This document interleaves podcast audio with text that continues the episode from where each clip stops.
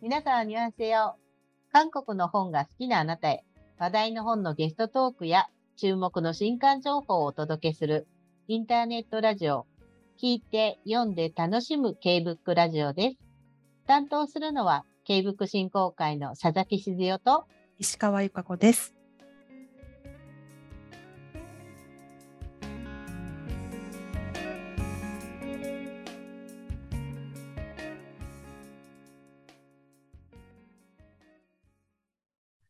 8月の私これ読みましたをお届けします。今日は投稿のあった本の感想紹介に加え、ゲストをお招きしてお話を伺います。お越しいただいたのは、ポッドキャスト、文学ラジオ、空飛び猫たちの大地さんとみえさんです。ポッドキャストで私たちよりずっと先輩のお二人に、ラジオ配信のコツなんかもお伺いしたいと思います。大地さん、みえさん、ようこそお越しくださいました。はじめまして、今日はどうぞよろしくお願いします。はじめまして。はじめまして、よろしくお願いします。ろしくお願いします。はい、よろしくおはい願いします。ね、お二人だと、お二人でこう掛け合っていらっしゃるので、すいません。三人でお話しするとなると、なんとなくタイミングがつかみづらいところがあると思うんですが、うんもうそこも気にせずに、あの、お話ししていただければと思いました。まずは、この番組、文学ラジオ、空飛び猫たちの PR ということで、えっ、と、まずはどんな番組なのかというところをご紹介いただけますでしょうか。あ、わ、はいかりました。では、ちょっと自己紹介も含めて、はいえっとお願いいたしますご説明させていただきたいと思います。えっと、今話している私が大地と申します。東京に住んでおります。で、えっと、相方の三重さんと、えー京都に住んでる三重さんと二人で立ち上げた番組が、この文学ラジオ、空飛び猫たちという番組になります。でこれはですね、あの、まあコンセプトは、まあ、文学のプロではない我々二人が、あの、堅苦しくなく、えー文学作品を紹介していこうというコンセプトでやっておりまして、で、我々の趣味が結構海外文学というところでかなり重なっているので、まあ、そこを中心に、えーお伝えする番組になっております。で、今、えっ、と、2年ぐらい、2年を超えたところで、うん3年目に突入した番組でして、えーつあの、徐々にリスナーも増えてきて、うんえーあの、今日、あの、ありがたくもお声かけていただきましたけれども、あの、韓国文学もいくつかご紹介させていただいているという番組でございます。はい、ありがとうございます。うんじゃあ、みえさん、ぜひ、あの、自己紹介をあ いただけますか？はい。えー私が三重と言います。えっ、と、まあ、京都から、えー今日は参加していまして、この文学ラジオも、あの、京都と東京をつないで、もうずっとオンラインで、あのまあ、してきた、えー、とラジオ番組になります。で、うん。それまであの僕と大地さん、あの共にあの、まあ、対面形式で、あのそれぞれ、まあ、京あの東京と京都で、あの読書会であったり、あの僕はあのちょっとカフェをやってるんですけども、うん。うんええまあ、それがですね、ちょっとコロナになってから、なかなかあのリアルであはい。の人と接してというのが難しくなったので、まあ、オンラインになるように、あのオンラインで何かできないかうなん。という中で、えこのポッドキャストがあの生まれたというのが、うーん。あのまあ、経緯として、まあ、それが続いて、うん。そうだったんでうん。じゃあもう本当にもともとお二人それぞれ読書会っていうののリアルの場で、それぞれ東京とあの京都でやってらっしゃったっていうことなんですか？あ、そうですね。そうですね。う。ーん、そうだったんですね。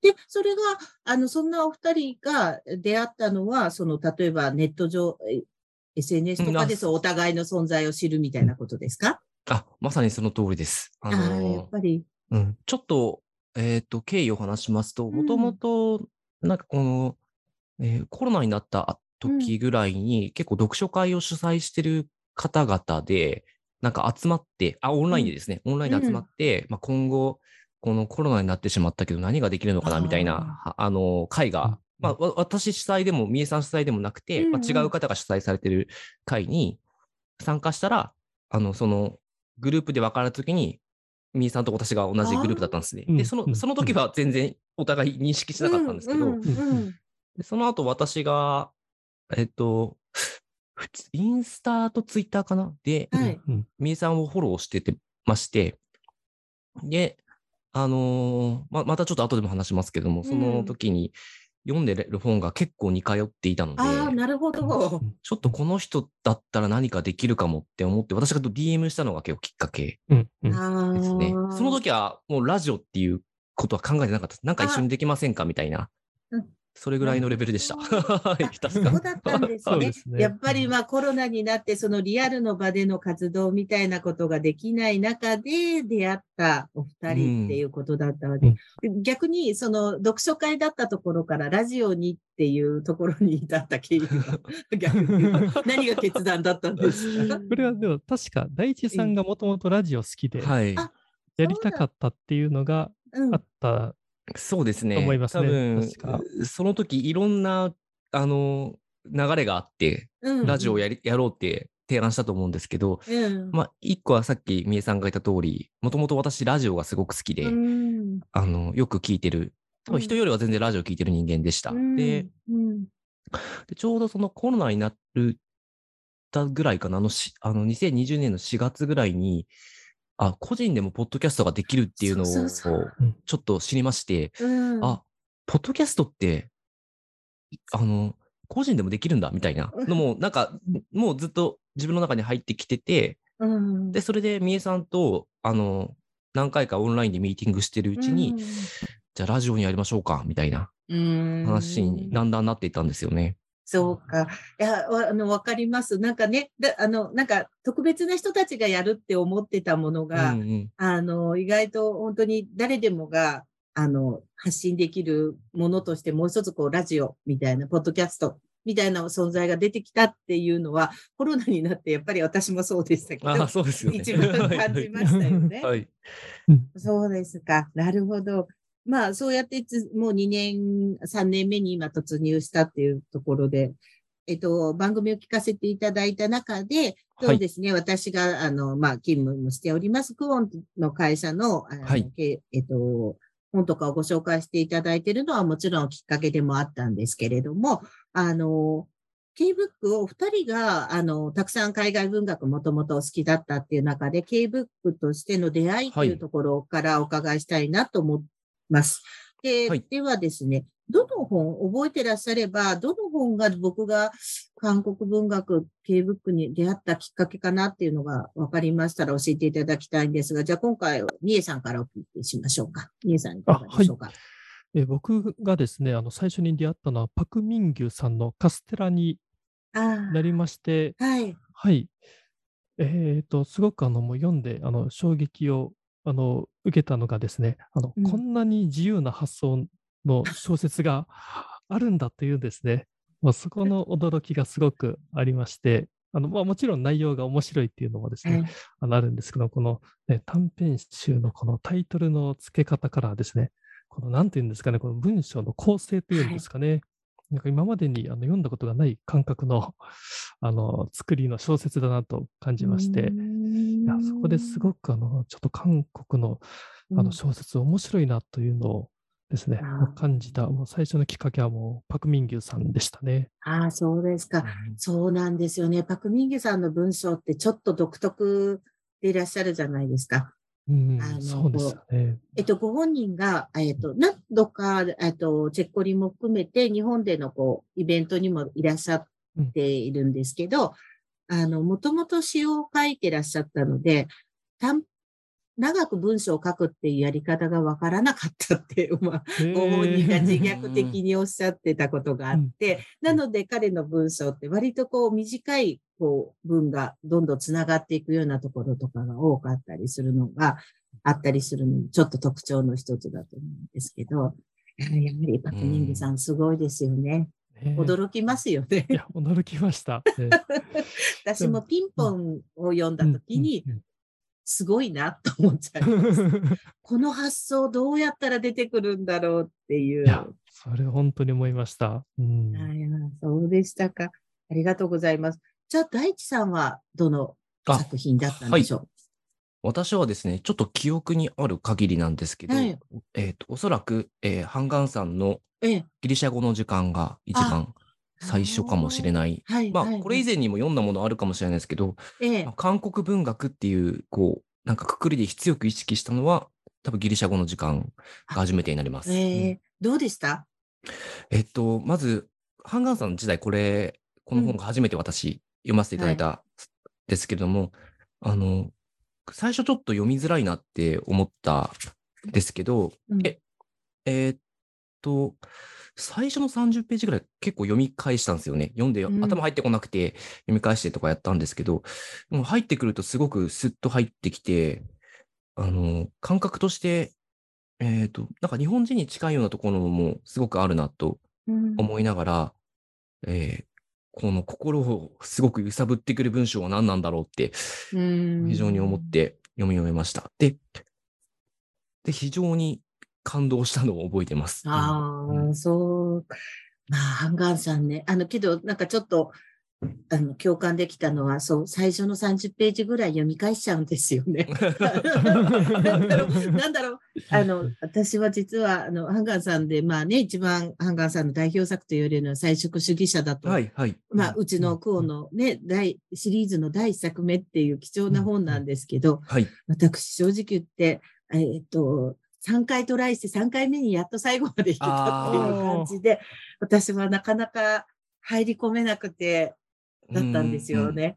うん。だけでど、本当にこう、はちょっと癖、癖があるっていう言い方もちょっと違うんですよね。ですかね。うん。難しいですよね。このは最初入ってこない感じが。そうだったんですうよ、ねん。だけど、本当入ってしまうと、なんはい、かその、はい、はい。すごいハンガンさんの世界というか、はい。ある。なんか、そうう、んえっと、うん私よく覚えてるのは、これ実は2回続けて読んだんですよ、ギリシャ語の時間。2回目読んだ時に、なんかダムが決壊するようにダッと入ってきて、ああ、やっぱりね。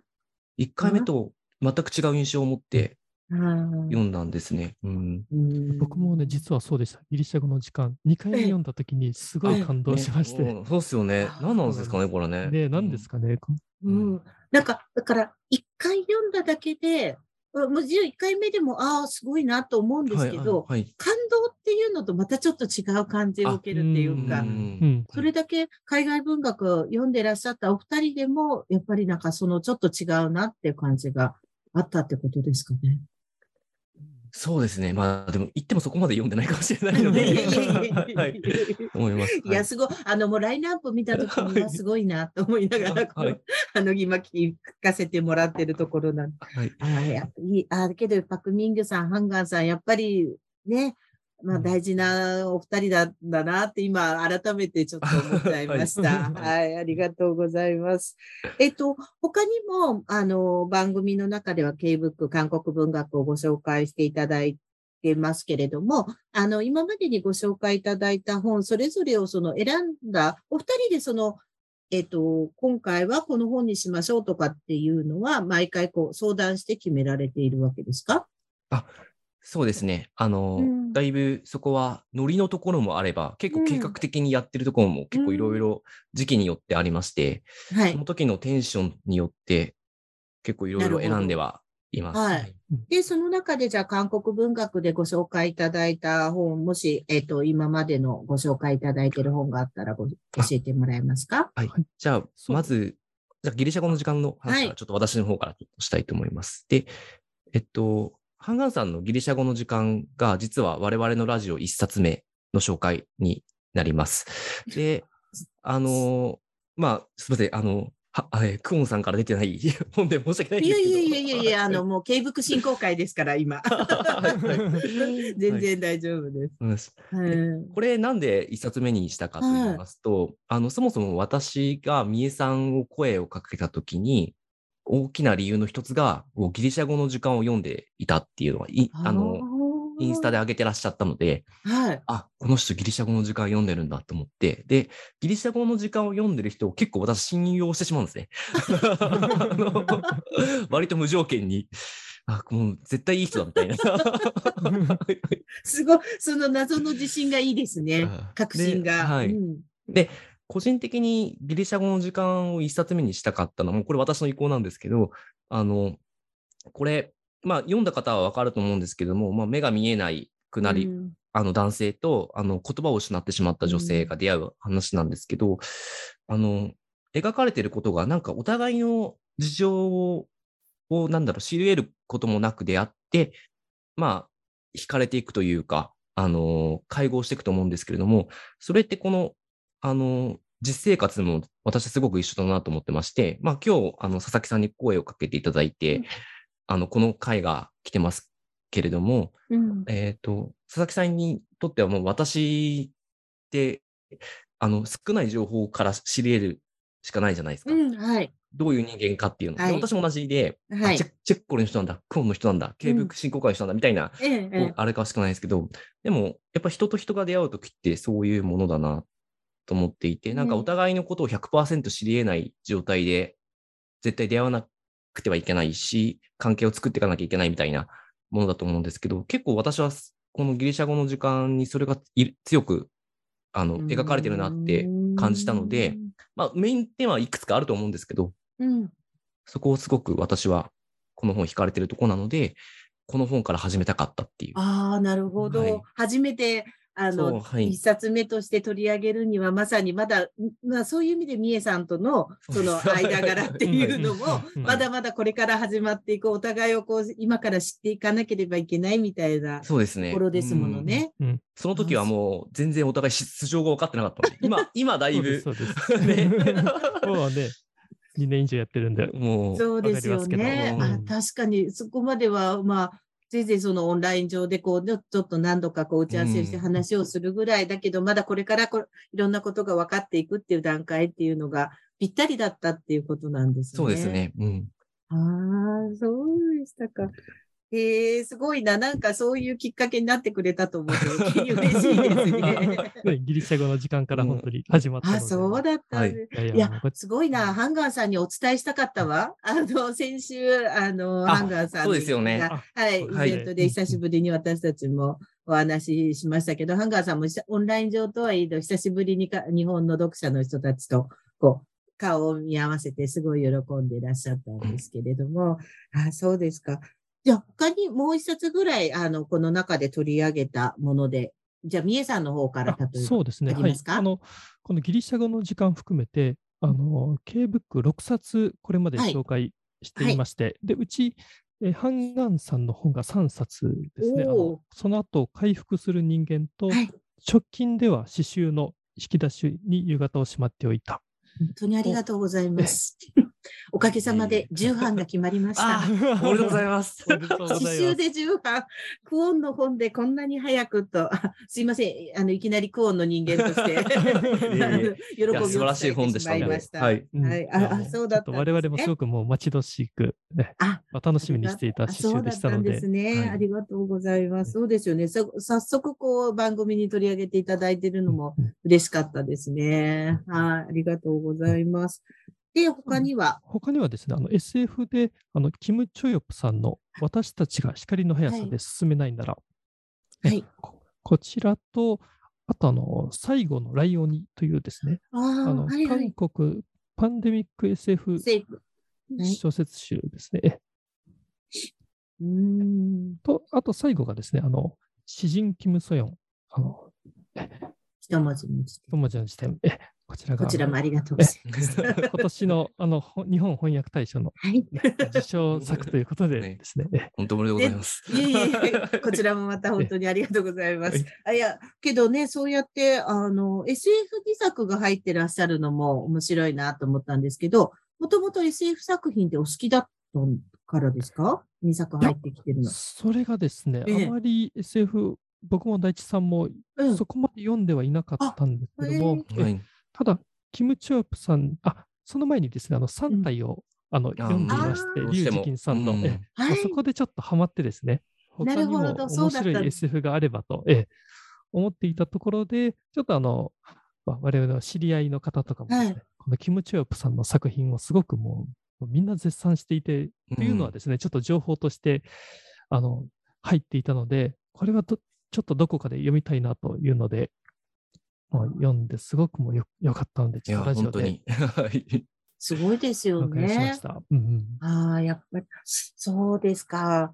いや、今なんか本当に SF がこう来ているなっていうところがあって、あの、なんか今年はやっぱりなんか韓国 SF の、あの、なんていうか、ブームというか、うん作品も次から、あの、ね。新しいのが、うん。はい、本当に出ていて、私もちょうど今読んでいるのも、ジョン・セランさんの地球で花だけという最新作があるんですけど、はいはいはいそれも、あの、ういわゆる、えっと、宇宙人とのこういうララブストーリーみたいなうん展開になってたりとかしていて、ちょっとユニークな作品だなと思ってるんですけど。なるほど。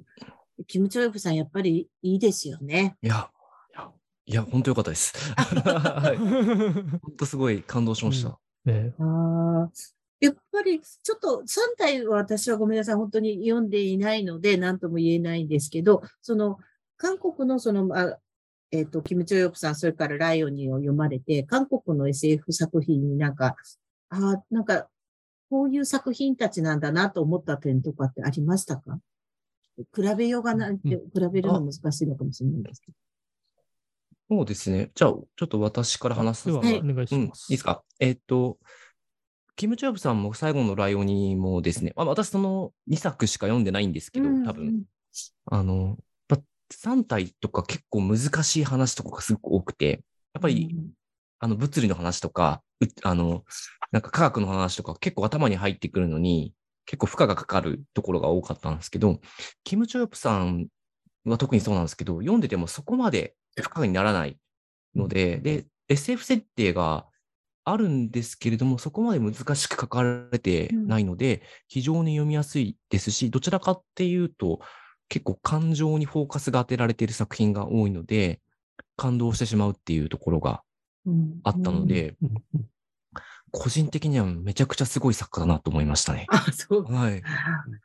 まだね、これからどんどん出てくると思います、はい多分、次のやつももう多分決まってるんじゃないですかね。あははいい。楽しみにしてます。はい。え、みえさんはどうでしたか？あ僕もそうですね、もう大地さんが言うようにですけども、あの、すごくその、まあ、人間模様のところといいますか、なんかその、うん、あの、本当にあの、まあ、3体がすごく壮大なその宇宙全体を、まあ、語っている SF に対して、すごくあの、えーその、そのこ個人といいますか、その人間という、なんかそこにあのフォーカスをされてうん。いるのかなと。ちょっと私もですね、あの、キム・チョヨプさんと、その最後のライオニのこの2作しか、あの、うん韓国の SF 読んだことがないので、うんまあ、そこだけの情報にはなるんですけども印象としてはそのように思いましたうね。んそうですよね。なんか、あの、設定は SF だけれども、描かれているのはやっぱりすごい人間模様だったり、人間のか、ね、心の持ちようだったりみたいなところがすごくあるので、なんか、なんていうか、スルッと読めちゃうっていうところがあるのかなっていう気が、私も、私ももともとがそんなに SF 小説自体を読んでなかったので、なんかちょっと新鮮な感じで読めちゃったっていう感じですね。ありがとうございます。でですね、お二人が今、あの、まあ、えっと、その番組で紹介した以外でも、もし韓国文学を読んでいらっしゃって、あの、気になっている作家さんとか、あるいは、あの、今読んでいる作品、もしあれば教えていただきたいなと思ったんですけれども。じゃあ、大地さん、お願いできますか？あ、はい。えっと、こちらですね。世界の果ての彼女、キム・ヨンさんの、これ、実は、えっと、1年ぐらい前にちょっと、あ、チェッコリさんで書かせていただいて、ありがとうございます積んだままなんですけど、ちょっとこれはタイトルに惹かれて買ったんですけど、全然読めてない一冊はい。と気にはなってますね。はい。あとは、えっと、もう一つはあれですね。えっと、パク・ソルメさんのもう死んでいる12の女たちこれだいぶ話題にもなってたんで、はい、そうです気にねも。なってるんですが、これもまだ買ったまま読めてないという状況なんですけど。大丈夫です今もいっぱい出てきているので、あの 私たちも追いつかないくって大変なな時代が来たねっていう考えに浸ってます。そうですね。はい。はい。みえさんはどうでしょうか？えっと、SF 小説はい。で、あの、チョン・ソンナンさんのはい千個の青青。ですね。はい、こちらがあの昨年出版された、はい。えあの作品で、これもですね、あの、まあ、キム・チョープさんのようにあの若い作家さんというのを聞いはいてまして、うんうん。であのすごくあの読んだ方のあの評価が高いっくてですね、ちょっと私、あの注目していまして、はいちょっとどこかで読みたいなと思っているところですね。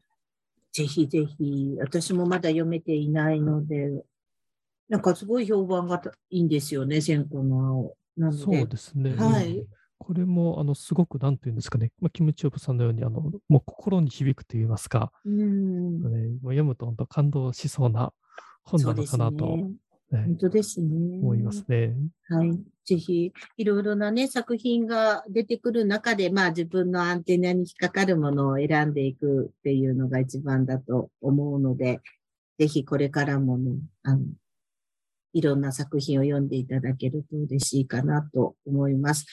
でですね、えっと、今後、えっと、文学ラジオ空飛び猫さんたちで、もし予定されているき直近での、あの、次回作でもいいですし、あの、読書会とか何か、もしあるようでしたら教えていただいてもよろしいですか？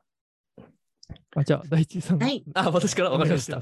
えーっと、基本的にはもうこの活動をコンスタンスに続けていくというのが基本でして、はい。で、えっと、まあ、ラジオ配信以外、ポッドキャスト配信以外で考えているのは、オンライン読書会ぐらいご。ざいます。で、これは、あの、えっと、ちょっと前にも、あの、支援キム・ソンヨン一文字の辞典、あの取り上げてやらせていただきましたけれども、それと同じような形で今、えっと、日本翻訳大賞の候補になった作品を何作か取り上げてまして、今月、これ、あ、配信が12日でしたよね。まあ、今月は、あの、えー、クラリッセ・リスペクトルの星の時を、えっ、と、8月21日、ん ?8 月21か。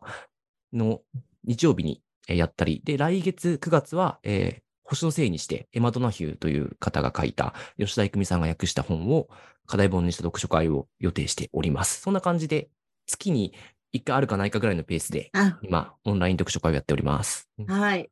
あ、じゃあぜひ、あの、私、あの、なかなか韓国文学以外を、やっぱり時間的に読まなくなってしまったので、あの、別のやっぱり読書会に出たときに、あの、ペンギンの憂鬱っていう、あはいはいはいはい。あれをやっぱり読書会をやってらっしゃるところがあって、あ、こういう機会に別の本も読んでみようと思って、すごくいい本に出会えたので、じゃあ私もちょっとあの一度お邪魔させていただくかもしれません。お待ちしております。ありがとうございますぜひぜひ。いえいえ、なんかね、そういう機会があって、あの、新しいジャンルとか新しい作家さんに出会えるってやっぱりすごくいいかなと思っているんですよね。個人的にもなんか、出ないとどうしても偏ってきてしまいますので。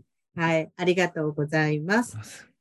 で、最後になりますけど、あの、何か、えっと、大地さんやみえさんの方からございますか？じゃあ最後にもし、あはいのーこの K ブック振興会のはいでご紹介されてる本とかで、我々がこう、なんか紹介ししたら面白いんじゃないかなって思うような本があったら、ぜひご推薦はいですね。ええ、おすすめを。おすすめですよね。いや、はいどうしましょういっぱいありますよ。いやいや、あもの、うどんな観点からでも。はい。そうですねもし機会があれば、はいあ。の、えっ、と、お一度読んでみて面白いかなと思うのは、あの、例えば、本で言うと、この、えっ、と、名作シリーズっていうのが例えばあって、韓国の人たちが、こう、まあ、教科書にも出ているような昔からもう名作と言われている作品、これですと、広場という作品だったりするんですけど、はい。あの、なんか、私も全然そういうの読んだことがなかったんですけど、それを読んだことによって、あ、脈々と今につながる韓国文学の、まさに原点、やっぱりここからつながってるんだなと思ったうん。ですよね。うんだから突然今韓国文学が日本で読まれるようになってきたんですけど、その韓国文学が皆さんがいいとおっしゃってくださるものっていうのは、実はずっとやっぱりこう、つなが、つながってきていて今があるっていうのを感じられるので、えっと、広場とか、あと、えっと、平凡社さんから出てる無常とか、あの、うん。そういった作品、イガンスという人の作品だったりとか、今、えっ、と、書士官願望さんからもそうやって、あはいの、はいはい、原点に戻る、まあ、原点を知るみたいな作品集とかが出ているので、何か一度なんかそういうのも手に取っていただくと、なんか、かなんか、より今の、あの、作品への、うん見方とか捉え方もちょっとまた幅が広がるかなと思ったので、もし機会がありましたら、そういうのもぜひお願いします。ありがとうございます。ありがとうございます。はい、本日は本当に長い時間になりまあいえいえした。ありがとうございます。大地さん、みえさん、今日は本当に楽しい時間になりました。ありがとうございました。はい。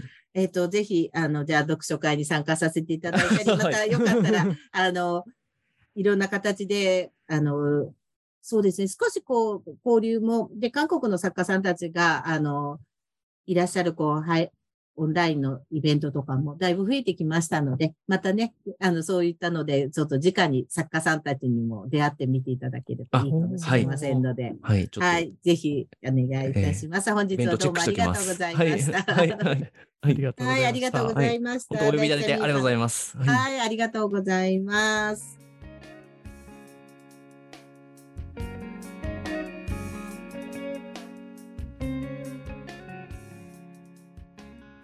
文学ラジオ空飛び猫たちの大地さんとみえさんが、これから読む韓国文学の感想がとても楽しみになりました。私も新しい刺激を求めてお二人の読書会にお邪魔したいと思います。そして本日は、ハッシュタグ K ブックラジオにいただいた読者の感想も2冊ご紹介します。まず最初はインスタグラムに頂戴しました。りゅうきさんより、怠け者のように生きたい。ジンミニョンチョ、ペウラ役。朝出版から刊行されています。ある日、Google 検索で韓国ミニマリストと調べたことがきっかけで、僕は本書と出会った。僕は韓国が好きだが、ミニマリズムにも関心を持っていて、僕にぴったりな本だと直感的にそう思って手に取ったのだ。やはりその直感は当たっていたようで、本書を読んで共感したことがいくつかあったので紹介できればと思う。ジン・ミニョン先生は本書の中で散らかった環境では散らかった人生が作られる。整頓されていないものにより整頓されていない人間が作られると前書きで書かれており、僕もその通りだと思った。自分の軸をしっかり持っていないと、無駄なものやことに時間やお金を奪われて自分らしく生きられなくなるからだ。個人的に一番共感したのは、誰かと会う約束をしたら、決められた時間よりも1、2時間早く着くように出発をする。近くで待ち合わせ時間まで時間を潰して、安らかな心でのんびりと待ち合わせ場所に向かうという言葉だ。僕も待ち合わせや仕事の修行一時始業時間の1時間前ぐらいには現地に到着するように行動している。実際職場には1時間くらい前に到着して休憩スペースでカンドラを見たり読書をするのが日課なのだ。それぐらい余裕を持って行動すれば電車の遅延など想定外のことが起こっても焦ることなくあ焦ることなくなりイライラも減るから精神的に健康もいい。えー本書は韓国のミニマリストがどのようにミニマリズムを実践し実際どう変わったかを分かりやすく書かれたエッセイなので気になる方はぜひ読んでみてほしいといただきました。うーん すごいですね。1時間前に到いや、す着ご。いですよね。なかなかできないことなんで。ねだけどそれぐらいの確かに余裕があると、ある生活を送りたいですね。そうですね。ちょっとこの本を読んで、うん自分を整えるじゃないですけど、はい、なんか影響されますね。はい。そうですね。いい本ですね。なんかね、はい気になりますになね。りますね。はい。はい。では私の方から続いてはもう一つ作品ですね。ミルクさんからいただきました。ミルクさん最新作をどんどん読んでいらっしゃるので、えっ、と、こちらもご紹介したいと思います。地球で花だけ、ジョン・セランチョ、スンミ役、秋書房さんから7月に出たばかりの作品です。胸がこの上なくすがすかしくなるラブストーリーだった。私たちの世代で憧れの決定的なラブストーリーになるのではないかと思うくらい、みんなが憧れるだろう。主人公の花は洋服のお直しのお店を営んでいる。2万光年先から花を愛するためだけにやってきた宇宙人。そこから新しい唯一無二のラブストーリーが始まる。環境問題に対する視点がたくさん作品に盛り込まれており、チョンセラさんが地球環境の問題にとても興味と危惧を持たれていることが分かり、またそれは読者も同時代を生きるものとしてひどく共感しながら自然に読める。次の世代、子供たちのための視点も盛り込まれていて、次の世代がよりよく生きられるように願うチョン・セランさんの作品の特徴であり、私たちがこよなく愛するところだ。花と2万光年を超えてきた彼との愛は、宇宙空間に私たちを連れ出し、心をぐんぐん広げて、星雲や星のスパークを見せて輝いている。最後まで素敵で涙が出る、ささやかでありながら、同時に壮大な物語の一つ一つのエピソードを愛さずにはいられない作品です。多くの読者の手に届いて、愛され、慰めとなり、励ましとなり、殺伐とした地球で生きる私たちの視点が遠くに置いて生きられる道しるべになりますように、といただきました。はい、ありがとうございます。ありがとうございます。はい。実は私も、あの、ちょうど今読んでるところなんですけど、はい。2万光年を超えてやってきた彼がね、可愛いんです。はい。ぜひぜひね、これはね、あの、読んで、読んでお楽しみだと思いますので、ぜひ皆さん手に取ってみてください。りゅうきさん、みるきさん、ありがとうございました。それでは今週のイベント情報を石川さんお願いします。はい。8月に8月後半に行われる作家キム・ヨンスに関するイベントを2つご紹介します。まずは8月19日金曜日19時より翻訳者が語るキム・ヨンス作品の魅力が NHK カルチャー京都教室学校オンラインにて開催されます。登壇されるのはキム・ヨンス作品の世界の果て彼女の翻訳を担当された翻訳家のオ・ヨンアさんです。続いて8月26日金曜日19時より文学から考える哲学キム・ヨンス世界の果て彼女を通じてがこちらも NHK カルチャー京都教室学校オンラインにて開催されます。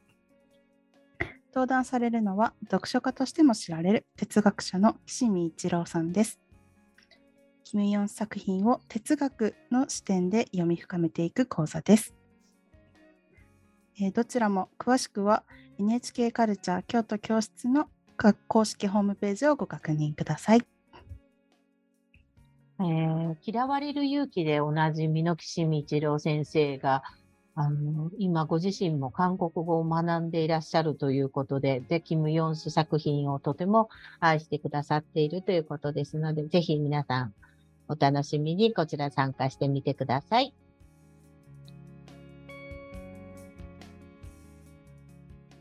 K-BOOK ラジオでは皆さんが読んだ韓国の本、K-BOOK の感想をお待ちしています。Twitter や Instagram、YouTube チャンネルのコメント欄に、ハッシュタグ K-BOOK ラジオをつけて、感想や番組へのコメントをお寄せください。私これ読みましたのコーナーで紹介させていただきます。皆さんの感想をお待ちしています。なお、K-BOOK ラジオでは Spotify、Apple Podcast、YouTube でお聞きいただけます。お好みのプラットフォームでチャンネル登録をよろしくお願いします。